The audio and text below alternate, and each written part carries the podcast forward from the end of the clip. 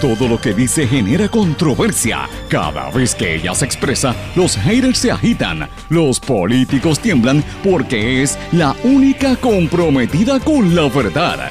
Periodista, bloguera, relacionista licenciada, analista de la noticia, escritora y le dicen la provocadora en las redes sociales. Y ahora comienza en blanco y negro con Sandra Rodríguez Coto. Entre el regreso de Ricky Rosselló, la aprobación del plan de ajuste de la deuda y ahora la BBC dice que Puerto Rico es uno de los países con mayor incidencia de prostitución en el mundo. Así está nuestro país hoy. Bienvenidos a su programa en blanco y negro con Sandra para hoy martes 19 de octubre de 2021. Les saluda Sandra Rodríguez Coto. En efecto, vuelve Ricky Rosselló a coger hasta los suyos. Confirma su participación en vista pública de los delegados por la estadidad. La senadora María de Lourdes Santiago nos habla de lo que hizo la Junta de Control Fiscal atacando a 250 mil personas y sus familiares cuando colgó la ley que crea la Oficina de Enlace para la Comunidad Sorda. Esto mientras le permite al gobierno gastarse 3.6 millones de dólares en la fiesta de fin de año y 7 millones en el concurso de Miss Mundo. Un reportaje de la cadena británica BBC apunta a Puerto Rico y a Tailandia como los países donde más abunda la prostitución. Esta noticia que recorrió el planeta es parte de un anuncio de que el primer ministro español Pedro Sánchez prometió prohibir la prostitución en su país. Rafael Machargo investiga a la comisionada que insulta a los empleados. Secretario de Recursos Naturales confirmó que investiga a la comisionada Aidelín Ronda Torres, protegida de la fortaleza, por su conducta hostil al llamar morones brutos e incompetentes a sus subalternos en el cuerpo de vigilantes. Confirman al juez Gustavo Gelpi al Tribunal Apelativo Federal. Silencio absoluto del gobierno para atender las secuelas del COVID-19 esconden de la opinión pública al secretario de Salud, doctor Carlos Mellado, y a la principal oficial médico, la doctora Iris Cardona. Y hoy la legislatura vota sobre el proyecto 1003 que crea la ley habilitadora del plan de ajuste de la deuda, pero la medida no es el fin del proceso. Esto continúa, señores. Vamos a hablar de estas y otras noticias hoy en tu programa en blanco y negro con Sandra, un programa independiente, sindicalizado que se transmite a través de todo Puerto Rico en las emisoras más fuertes en cada una de sus regiones y a través de sus plataformas digitales, aplicaciones para dispositivos móviles y redes sociales. Las emisoras son Radio Grito 1200 AM en Lares, 93.3 FM en Aguadilla, X61 que es el 610 AM, 94.3 FM, Patillas, Guayama y todo el sureste y este del país. WLRP 1460 AM Radio Raíces, la voz del pepino en San Sebastián y a través de la poderosa cadena WIAC que la componen WYAC 930 AM Cabo Rojo Mayagüez, WISA WISA 1390 AM desde Isabela y WIAC 740 desde la zona metropolitana. Vamos de lleno con los temas para el día de hoy. En blanco y negro con Sandra Rodríguez Coto. Queridos amigos, le doy la más cordial bienvenida a este su programa en blanco y negro con Sandra. Hoy es martes, como todos los martes, un día de muchísima información, mucha actividad noticiosa. Venimos con un contenido robusto en este programa, entrevistas que usted no se puede perder. Pero vamos de lleno con los temas porque este programa de hoy vamos a tocar algunos temas que en la opinión pública no le prestan demasiada atención, otros temas que sí, pero para mí son los problemas más apremiantes que tiene Puerto Rico, noticias que a veces no le prestan el, verdadero interés que el pueblo debe saber, pero aquí usted sabe que lo vamos a hacer con mucho sacrificio, pero lo hacemos porque es importante que la gente conozca lo que de verdad les afecta. Y una de las cosas que eh, vamos a hablar en el día de hoy es la noticia confirmada ya que Ricardo Rosselló regresa a Puerto Rico a deponer el jueves ante la Cámara de Representantes sobre su rol como cabildero por la estadidad.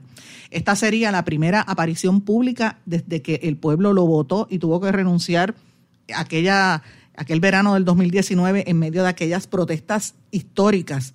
El, el ex gobernante ya confirmó que viene al Capitolio el jueves. Esto lo dio a conocer el representante Kevin Maldonado Martís, que preside la Comisión de Relaciones Federales eh, y, de Estatus, que está viendo estas vistas sobre los cabilderos por la estadidad. Él se supone que dé un informe de lo que ha hecho, ¿verdad? Eh, y recordemos que él se había ido a vivir a Virginia después de las jornadas enormes de aquellas protestas eh, tras el verano del 2019 cuando revelamos, y digo revelamos porque fui una de las primeras que reveló, de hecho las primeras páginas del chat, junto con el Centro de Periodismo Investigativo, y provocaron, ¿verdad? levantaron a, todo el país con tanta indignación que tenía desde el huracán María por el mal manejo y por la corrupción y porque dejaron morir a más de 3.000 personas. Vamos a ponerlo en contexto, señores, porque el chat en sí era ofensivo y, era revelador de, de violaciones de ley que el mismo gobierno y el mismo sistema los protegió.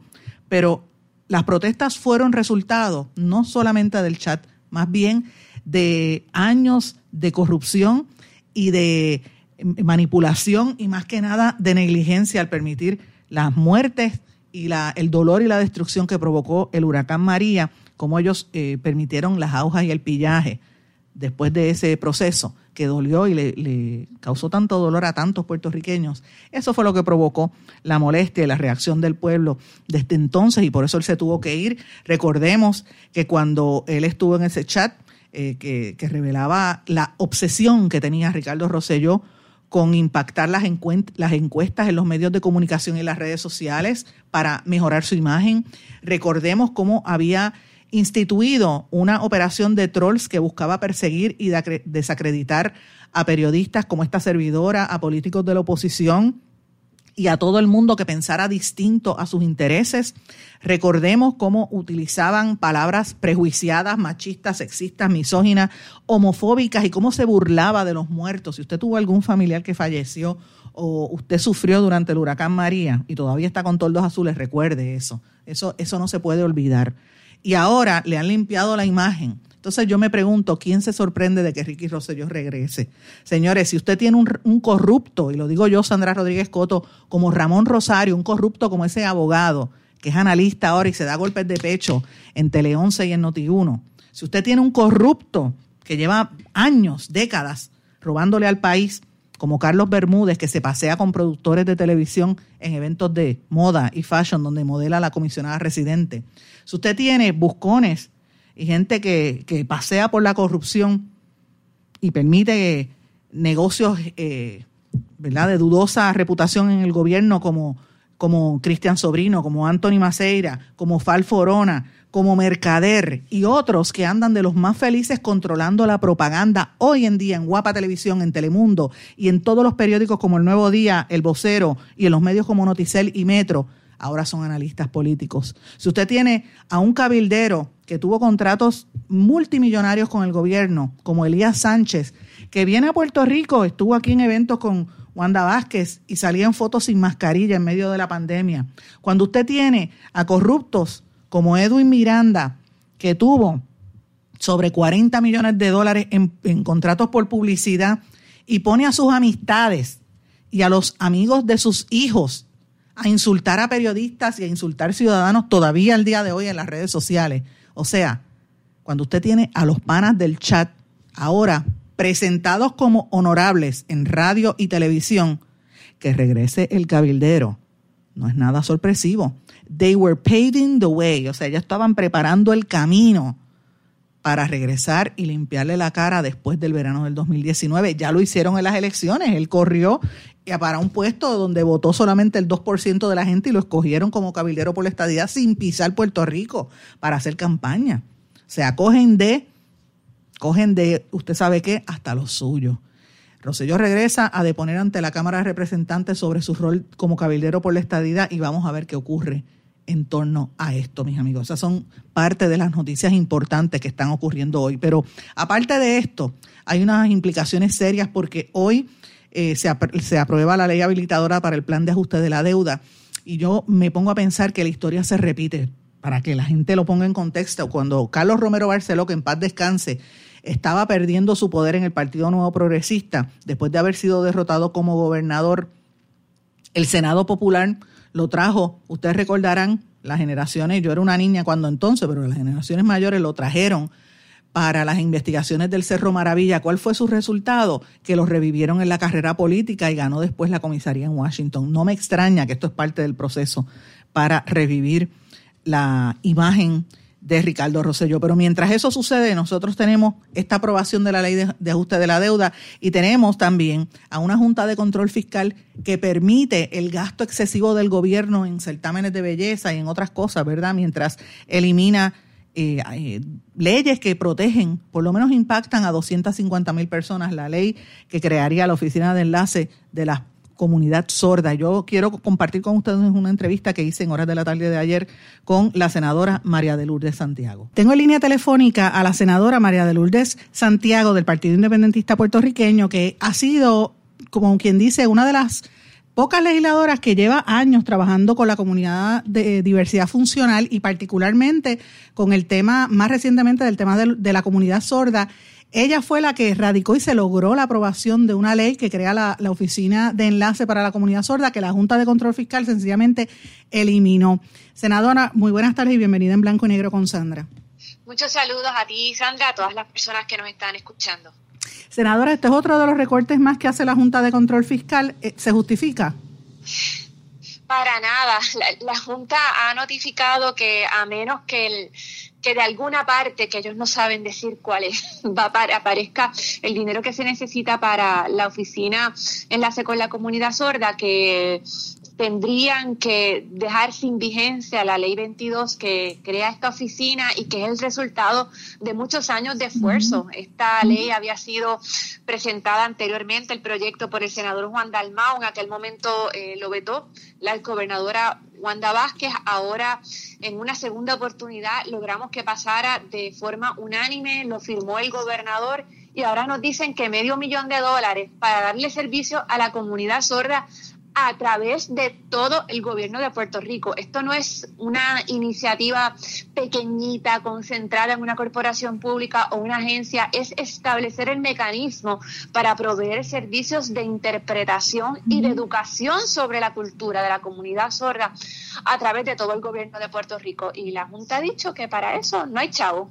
Eh, y es, una cosa eh, bien indignante, eh, bien dolorosa de escuchar. No, yo estoy mordiéndome la lengua porque de la, del coraje que me da esto, porque como sabe, yo tengo una hija sola parcial y conozco muy bien la comunidad, sé lo que se necesita, esto es algo urgente.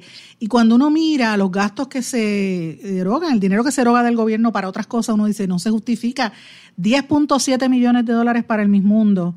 Y, y que es una sola, un, un día nada más, un evento de un día, y 3.6 millones adicionales, perdón, entre todos, entre el Mismundo y el, y, el, la, fiesta de año. Uno dice, pero ¿cómo es posible que, que, la Junta no intervenga en esto? El salario de Natalia Yaresco es más de lo que necesitamos para que opere la oficina enlace en su primer año. Eh, es una, eh, da mucha rabia y yo creo que que pinta de cuerpo entero, porque además la carta que manda la Junta dice, ay, bendita la comunidad sorda, expresamos nuestra solidaridad, pero no siempre se pueden atender los buenos propósitos de un país porque estamos en quiebra.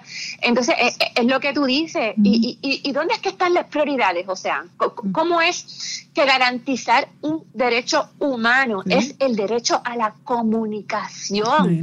Eh, es la cosa menos frívola que uno pueda imaginarse, es lo más esencial para el ser humano, la comunicación. Y estamos diciendo que para eso no hay dinero. Es, eh, eh, eh, es, que da tanto coraje cuando se, se bota el dinero en, tanta cosa tonta e innecesaria. Y, yo, yo lo comparo, ¿verdad? y habíamos hablado fuera del aire, y lo digo al aire también, cuando una persona... no tiene una interpretación, por ejemplo, yo lo, lo, lo, asocio, digamos que tú estás en una silla de ruedas y no puedes caminar y te dicen, bueno, para coger ese servicio tienes está en el segundo piso, no hay, no hay ascensor, arrástrate por las escaleras a ver si llega. Eso es lo mismo que le dicen a un sordo cuando llega a un lugar y no tiene un intérprete.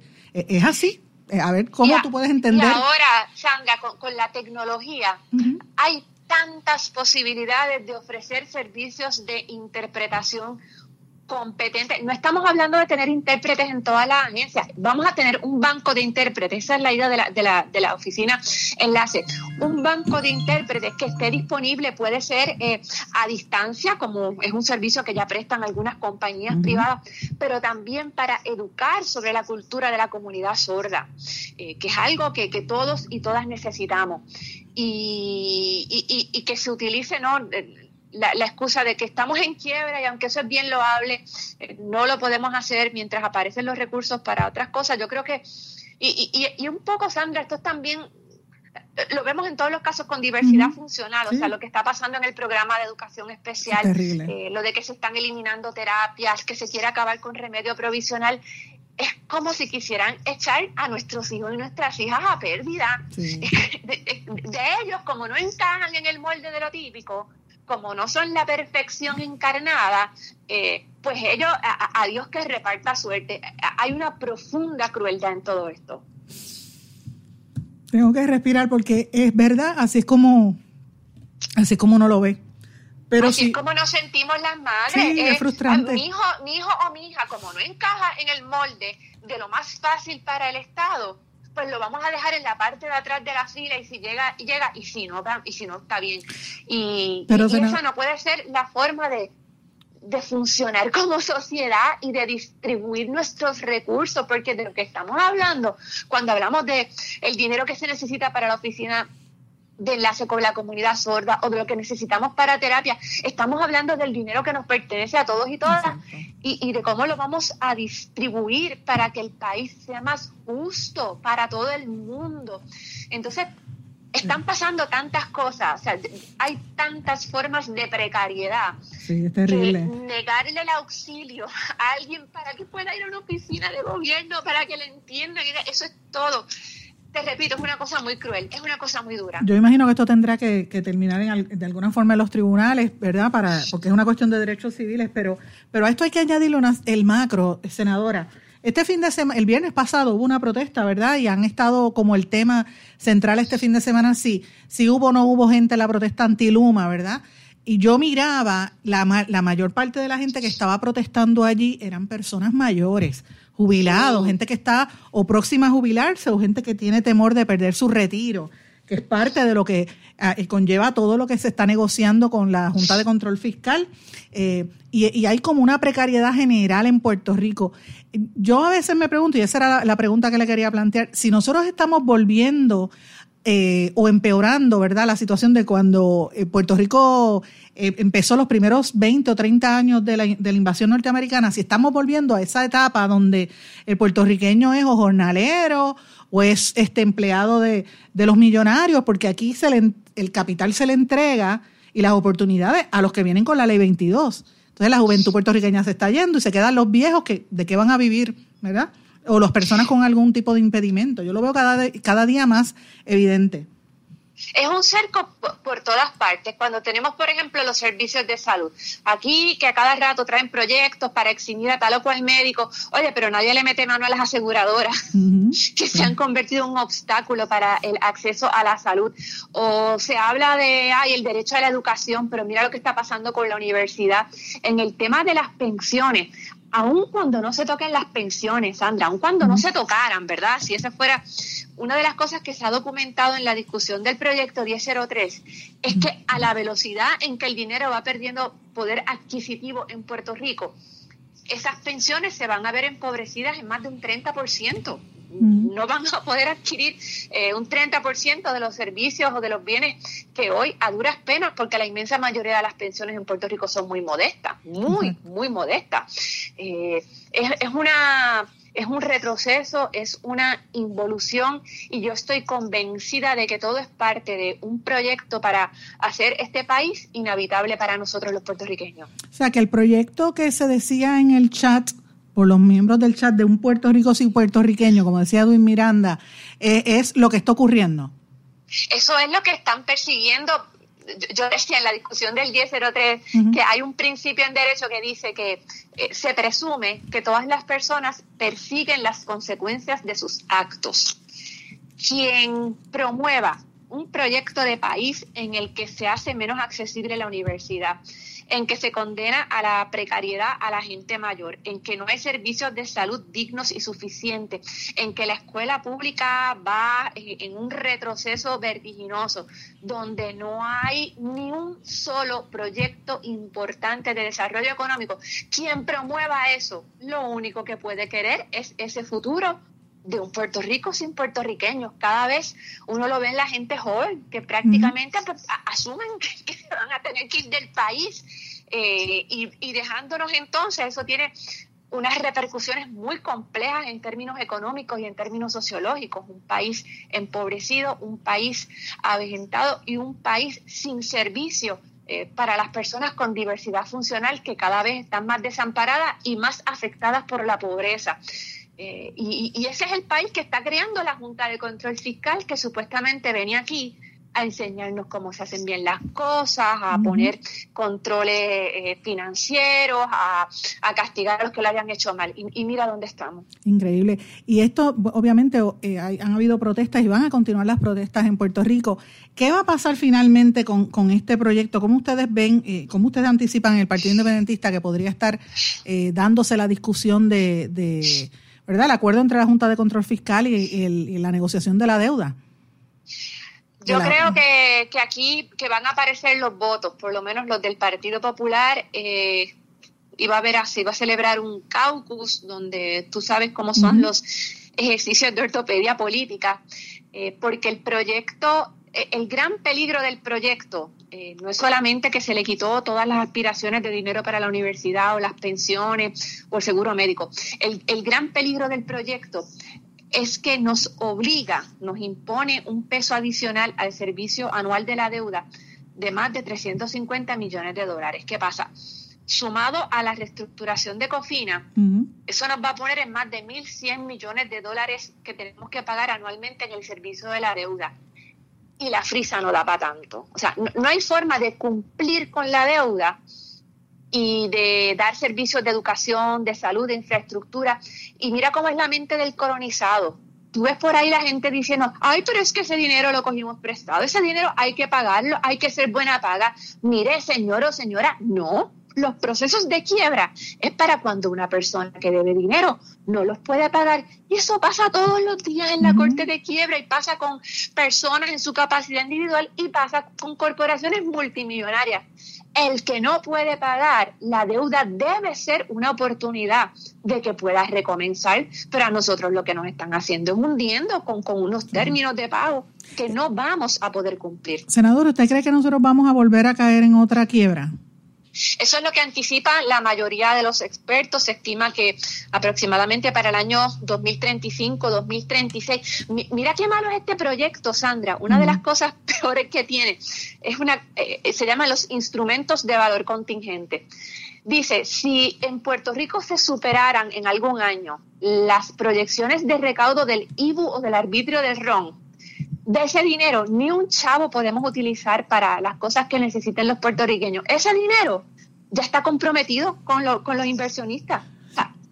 aun cuando hubiera prosperidad en ciertos renglones, esa prosperidad no puede ser para nosotras, va a ser para los inversionistas. Eso es una absoluta barbaridad en un país donde no hay ninguna expectativa de desarrollo económico, que es lo otro, porque si tú me dices, mira, eh, nos vamos a comprometer con tanto de deuda porque hay una posibilidad muy real de que el país crezca económicamente, pero cuando te dicen que la única oportunidad de crecer son los chavos del huracán, el Medicaid, esas son dádivas. Hoy están y mañana no. Y mañana no están. Y, eso me trae a otro tema que quería traer, ¿verdad? Y, lo, he ido viendo en las últimas semanas, senadora, con mucha preocupación. Yo he notado eh, una una animosidad del pueblo. La gente está molesta, mucha gente desesperada también. Lo vemos en las protestas ahí frente al Capitolio, lo vimos en, en Soriplaya, en, en Rincón, lo hemos visto en otros elementos. Eh, ¿usted, ¿Usted ha pensado o cree que esto podría desencadenar en, mayores enfrentamientos en las protestas públicas? ¿O cómo, usted ve el ambiente? también del comportamiento de, eso que llaman las autoridades de ley y orden. Mm. Hoy en el Capitolio, Sandra, en en la parte norte donde está la, escalinata, estaba sentado un grupo de personas porque la temperatura estaba por encima de los 90 grados y había gente descansando en las escalinatas. Han sacado la fuerza de choque para barrer a la gente de las escalinatas. Mira, y, y, y, y, la cosa no llegó a más, pero a mí me pareció un ejercicio tan burdo de provocación. No está pasando nada. Hay un bendito piquete hay mensajes, hay actos artísticos, eso es todo. Y de pronto sale la fuerza de choque a forcejear con la gente gratuitamente. Hay un elemento de provocación que tenemos que estar pendientes. Eso, eso es definitivo. Muchísimas gracias a la senadora María Lourdes Santiago. Gracias por estar con nosotros aquí en Blanco y Negro con Sandra. Mil gracias a ti, Sandra. Un abrazo. Igualmente. Voy a una pausa, mis amigos. Regresamos enseguida. No se retiren. El análisis y la controversia continúa en breve, en Blanco y Negro, con Sandra Rodríguez Coto.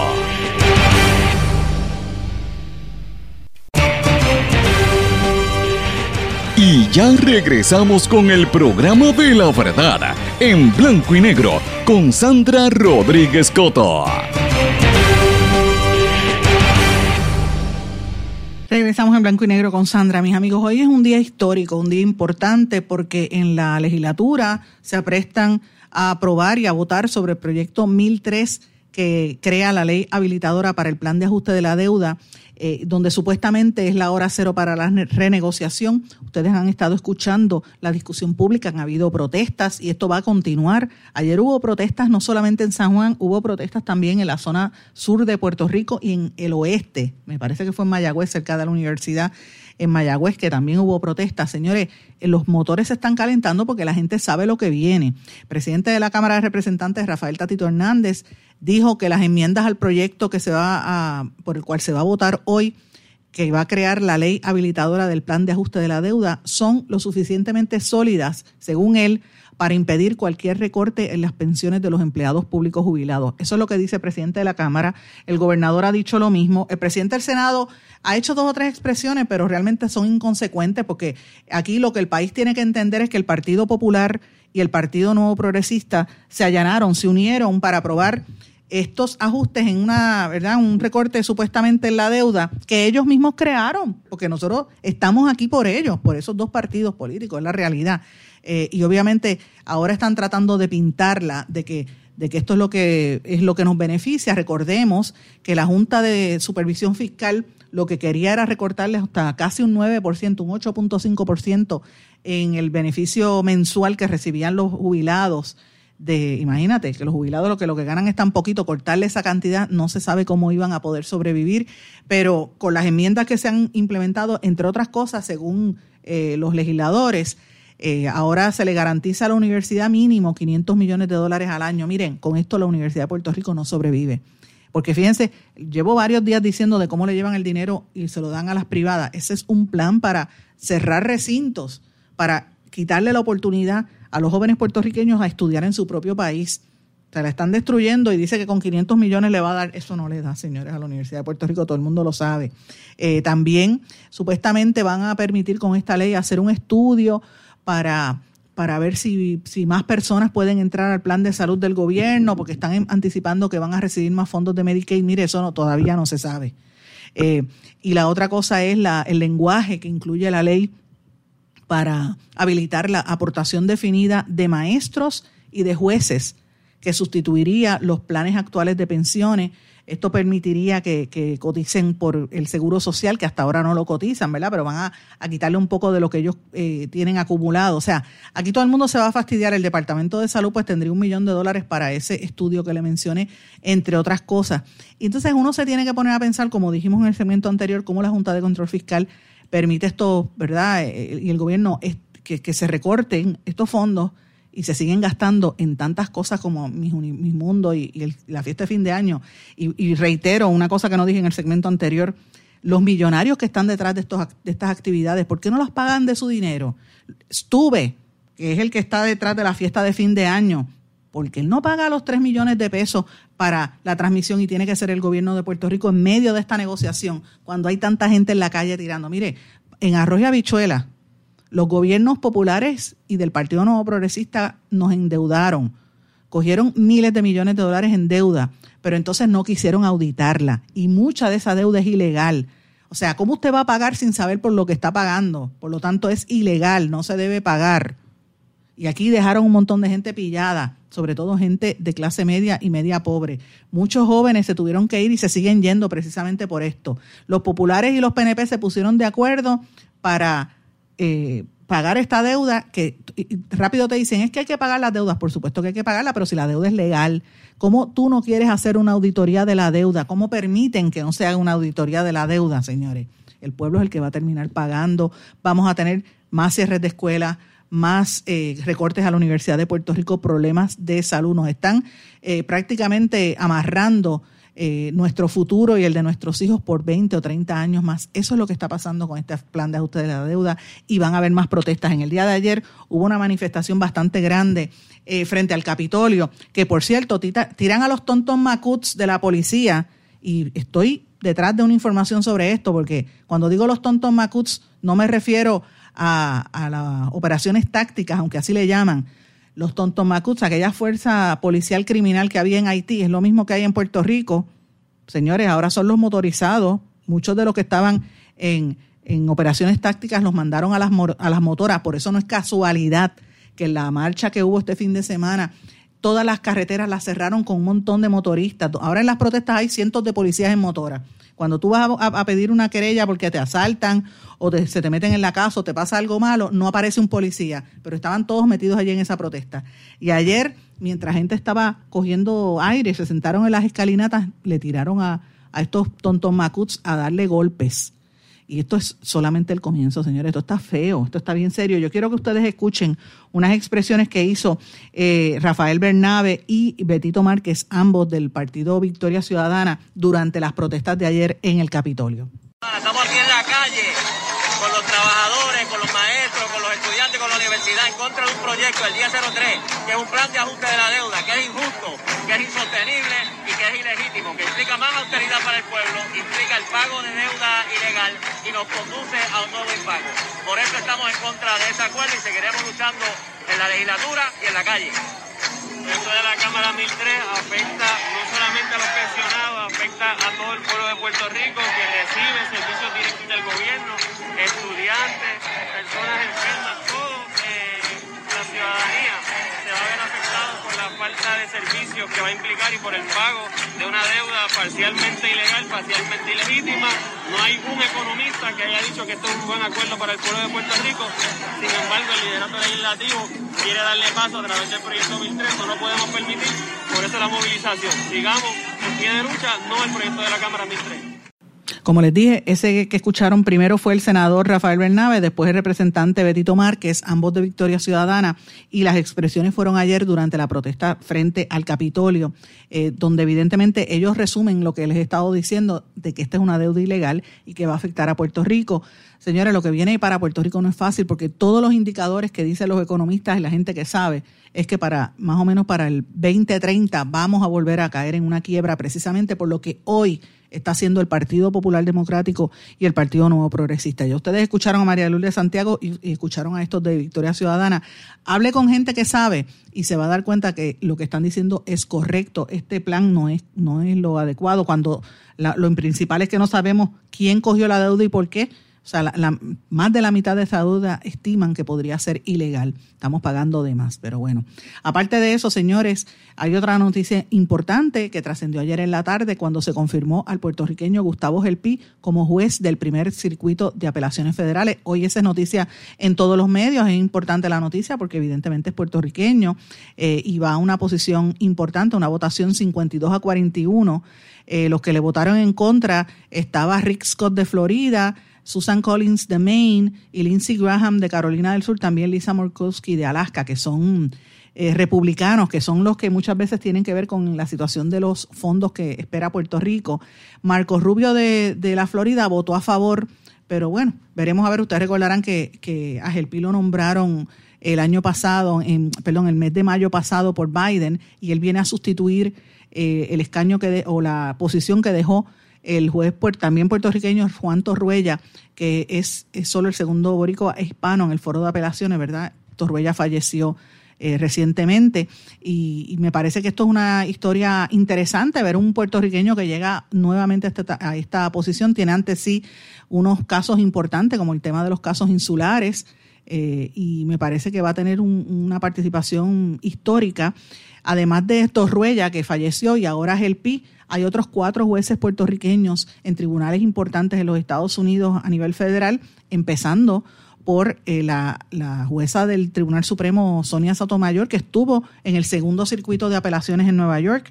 También está el, el juez José Cabranes del segundo circuito, Julio Fuentes del tercer circuito en Filadelfia y Albert Díaz del cuarto circuito en Richmond, Virginia.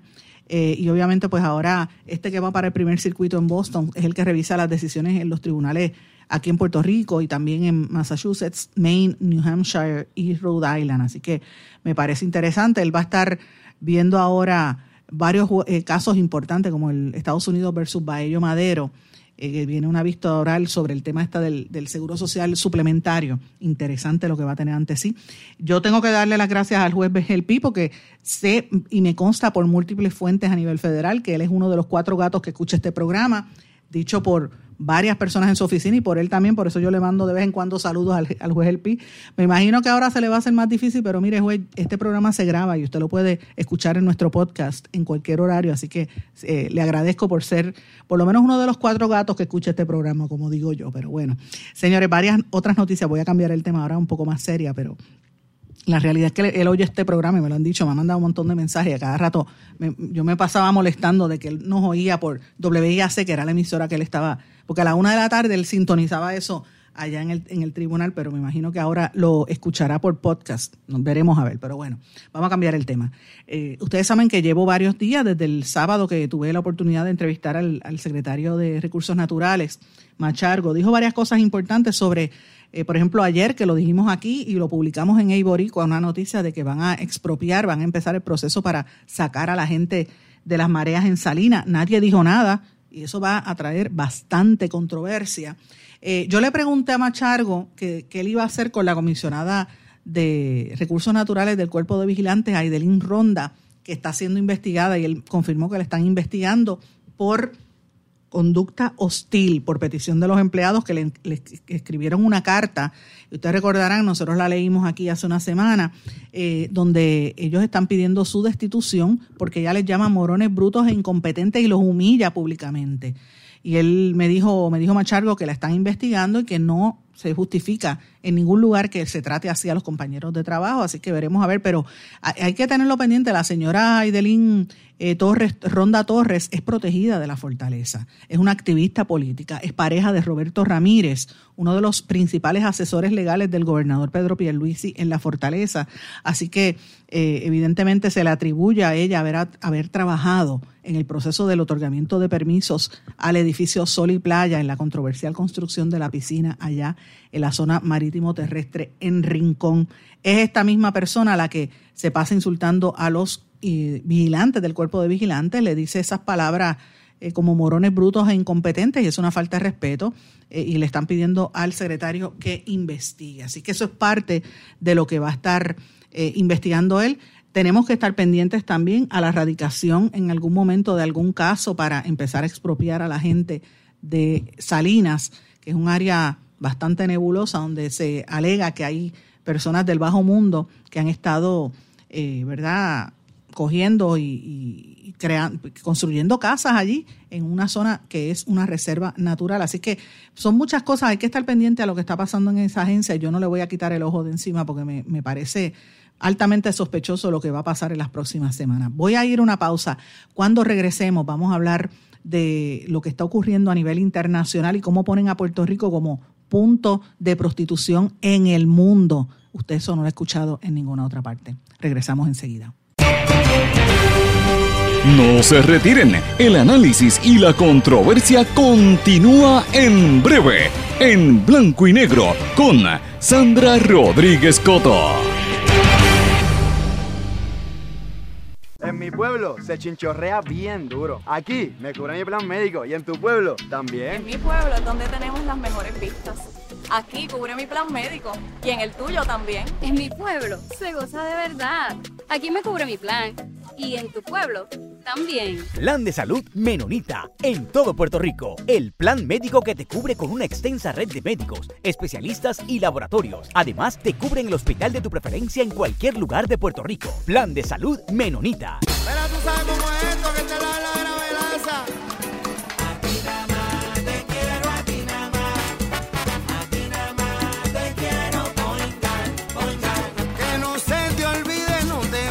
olvidar, márcalo, márcalo, yo quiero poengar. Quiero a ti Te quiero a ti nada. Yo quiero poengar. Quites el dolor de cabeza con sus obligaciones de contabilidad con los servicios que presta Villalba y Villalba Company. Directo, personal y con sensibilidad humana. Lo que se busca es un verdadero asesor de contabilidad para todo tipo de servicio de contabilidad, pago de IBU, pago de nómina, informes trimestrales y anuales y otros. Ofrecen servicio directo personalizado. Villalba y Villalba Company. Para orientaciones, su teléfono el 939-336-5774. 939-336-5774. Y ya regresamos con el programa de la verdad en blanco y negro con Sandra Rodríguez Coto. Regresamos a esta parte final de En Blanco y Negro con Sandra. Bueno, quiero trabajar este tema con mucho cuidado, mucha cautela, porque he querido ser siempre bien cuidadosa con todo lo que tiene que ver con el COVID. Eh, y hablamos mucho de las estadísticas. Usted escucha las noticias en todos los medios y te dan como un box score. Hoy murieron tantos, hoy no murieron, hay tantos vacunados. Eh, Es una cifra y en eso se reduce lo que es la enfermedad, cuando es una enfermedad tan mortal y estamos todavía en medio de una pandemia. A eso hay que añadirle que en este espacio en blanco y negro con Sandra llevamos desde hace, desde que comenzó este programa, hace más de tres años, fiscalizando la gestión del Departamento de Salud con todos los secretarios que han pasado por ahí, los, de- los desmadres que hay al interior de la agencia y los problemas que ha habido que hacen que uno levante sospechas sobre la recopilación de los datos. Desde que comenzó la pandemia, hemos visto, aquí fue que se reveló los malos manejos de las pruebas COVID, las aujas que había en contratos en cuanto a eso y todos los problemas que ha habido que son de conocimiento público, ustedes saben que salieron aquí primero. Eh, por eso es que le menciono que siempre tengo, ¿verdad?, especial interés en lo que ocurre. Pero a la misma vez yo reconozco que estamos en medio de una pandemia, de una enfermedad que es desconocida para muchos, que todavía se están descubriendo cosas en torno a esta enfermedad, con unas vacunas que, que tienen muchas dudas, han generado dudas por la rapidez con la que se aprobaron y por el plan en que se han hecho y a la vez con las auge económica que hay detrás de todo esto. O sea, aquí fue que revelamos y fiscalizamos a voces, por ejemplo, con el contrato de 14 millones que tiene con, con salud. Acaban de firmar otro con educación. Y tuvimos aquí a la presidenta, la, la, experta en mercadeo, Lilian Rodríguez, que nos, nos contestó preguntas. Revelamos aquí los contratos que tenía, por ejemplo, el, alcalde de Utuado, que lo utiliza para promoción, eh, y otros alcaldes, ¿verdad? hay mucho dinero corriendo para el tema de la vacunación y yo siempre me cuestiono si hay tanto dinero porque todas no, tenemos un 100% de vacunación, ¿verdad? Y es que hay unos procesos y hay unas dudas en torno a esto. Hay mucha gente que no se puede o no se quiere vacunar. A pesar de todo, Puerto Rico tiene un alza y un, una gran cantidad de personas vacunadas y un por ciento de, verdad de, contagio que estamos todavía moderados, pero podríamos bajar a, a, ¿verdad? a leve. Y esto son buenas noticias. Esto significa que se ha trabajado bien para tratar de, de, verdad de, de, promover la vacunación, pero eso no significa que es el fin del COVID y menos significa que se haya acabado la pandemia. ¿Por qué yo planteo esto? Porque en todo el proceso de comunicación ha habido deficiencias. Y una de las principales deficiencias es que se ha proyectado como que la vacunación es la cura, y eso es falso. Aquí hay compañeros en los medios con quienes yo he hablado, medios conocidos. Le digo, mira, ten cuidado cuando hables del COVID, porque la vacuna no es la cura. La vacuna es una protección, pero no te va a curar. Y esto hay que hacerlo con cuidado porque también hay mucha gente que son los fanáticos este, los de las teorías de conspiración que van al otro extremo. Entonces, uno tiene que tener cuidado. Pero miren, ayer murió Colin Powell y Colin Powell tenía las vacunas completas él estaba 100% vacunado, pero ustedes saben una cosa, él todavía seguía siendo vulnerable. ¿Por qué? Porque él había tenido mieloma múltiple, un cáncer en la sangre, que es bien difícil para luchar contra las infecciones, y él tenía 84 años y era un hombre negro.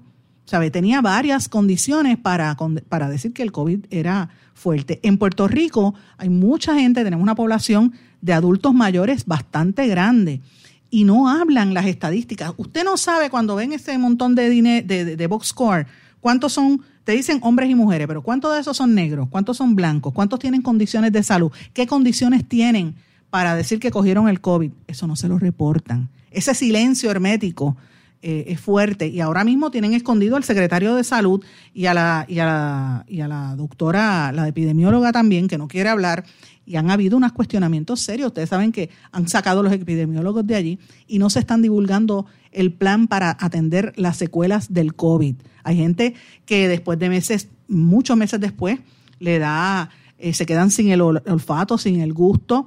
Hay gente que tiene problemas, le dan eh, arritmias, cardíacas, le dan problemas, eh, no pueden respirar. Hay, gente que pierde hasta la memoria, se desubican, no pueden caminar.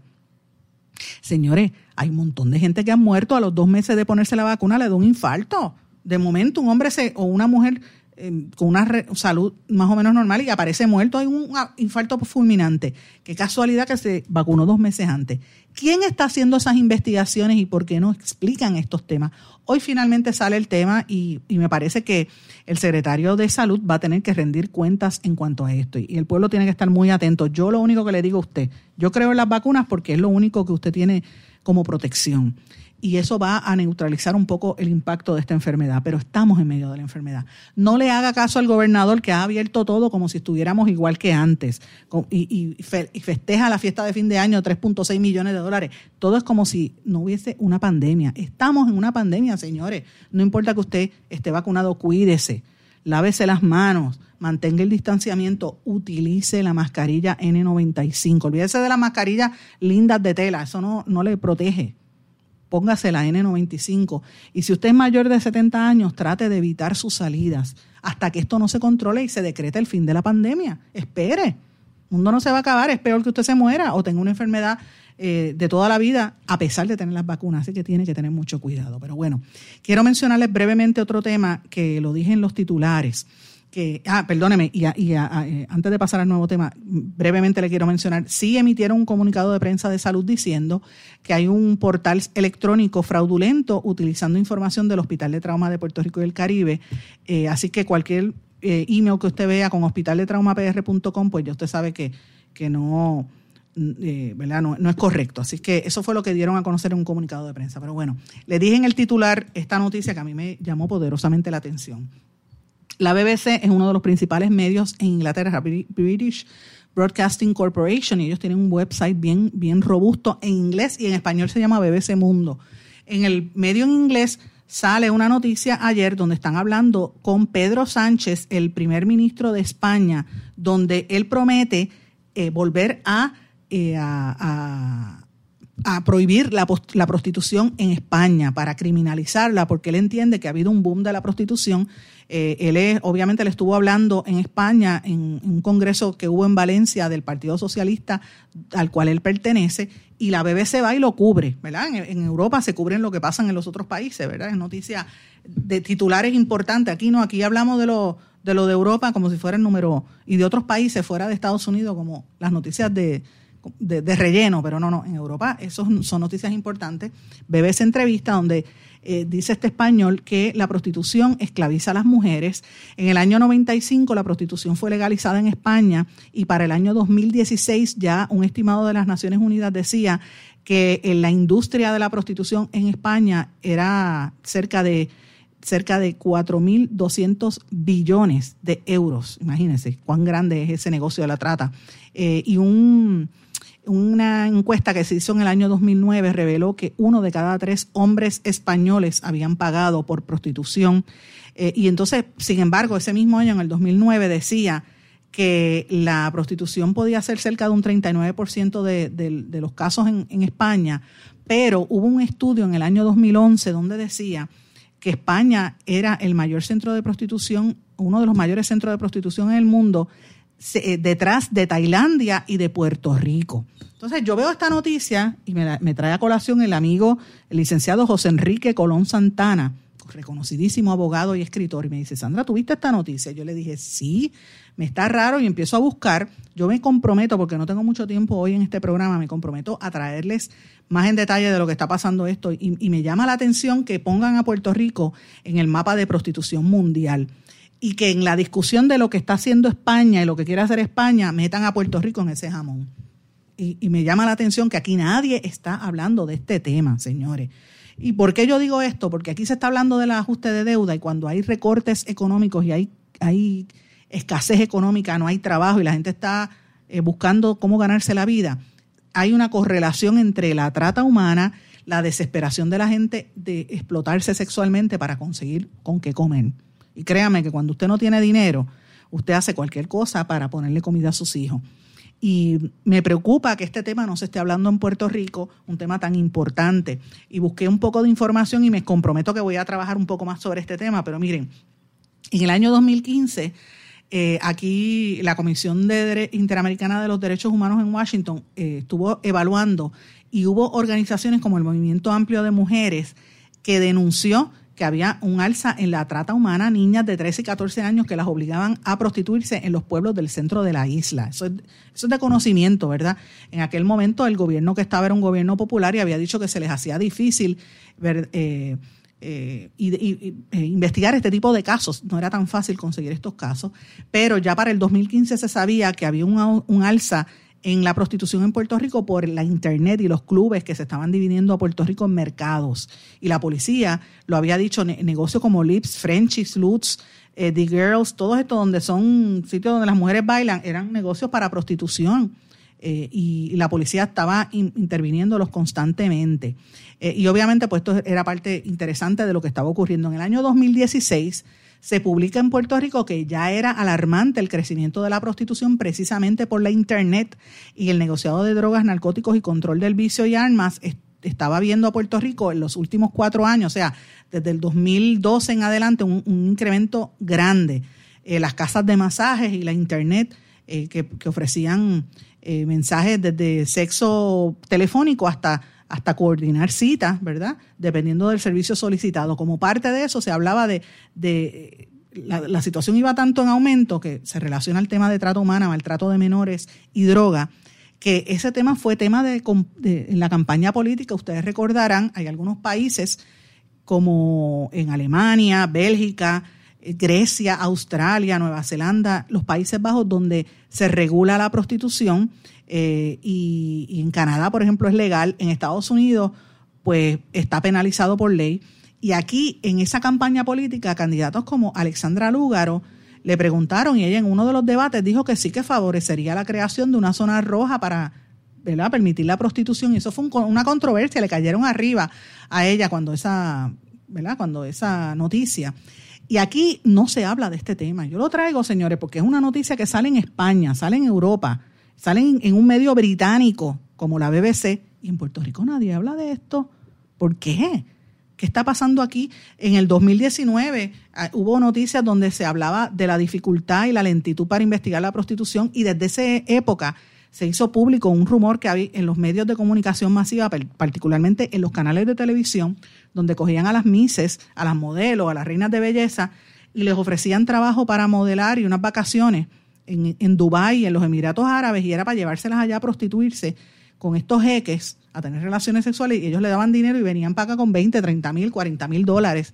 Les daba para hacerse cirugías plásticas, pero las habían llegado para prostituirse y ahí estaban involucrados gente conocida en Puerto Rico, los promotores o mampriolos como les llamaban, les pagaban entre 10 y 50 mil dólares a estas modelos y reinas de belleza, muchas conocidas.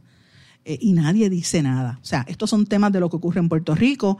Ha habido un trabajo, eh, análisis y estudio. Recientemente la Escuela de Comunicación Pública de la UPR hizo un estudio sobre, eh, en la época de la pandemia, ¿verdad? Cómo estaba la proliferación de los casos de prostitución y, cómo era que se estaba cubriendo el tema en los medios, ¿verdad? El contenido no era tan amplio. Eh, con, excepción de lo que le acabo de mencionar cuando hubo esa pregunta en la campaña política, pero realmente muy poco se habla sobre el tema de la prostitución y lo traigo a colación porque me parece que es importante en el contexto en que estamos viviendo con la crisis económica que tenemos y lo que nos viene encima con la ley que va a aprobar la Asamblea Legislativa hoy. Me comprometo a darle seguimiento a este tema, mis amigos. No tengo tiempo para más, me tengo que despedir. Pero no sin antes le deseo a ustedes que pasen muy buenas tardes. Puede contactarme a través de en blanco y negro con Sandra arroba o a través de las redes sociales. Que pasen todos muy buenas tardes. ¿Se quedó con ganas de más? Busque a Sandra Rodríguez Coto en las redes sociales o acceda a en blanco y negro.blogspot.com porque a la hora de decir la verdad solo hay una persona en la cual se puede confiar. Sandra Rodríguez Coto en blanco y negro.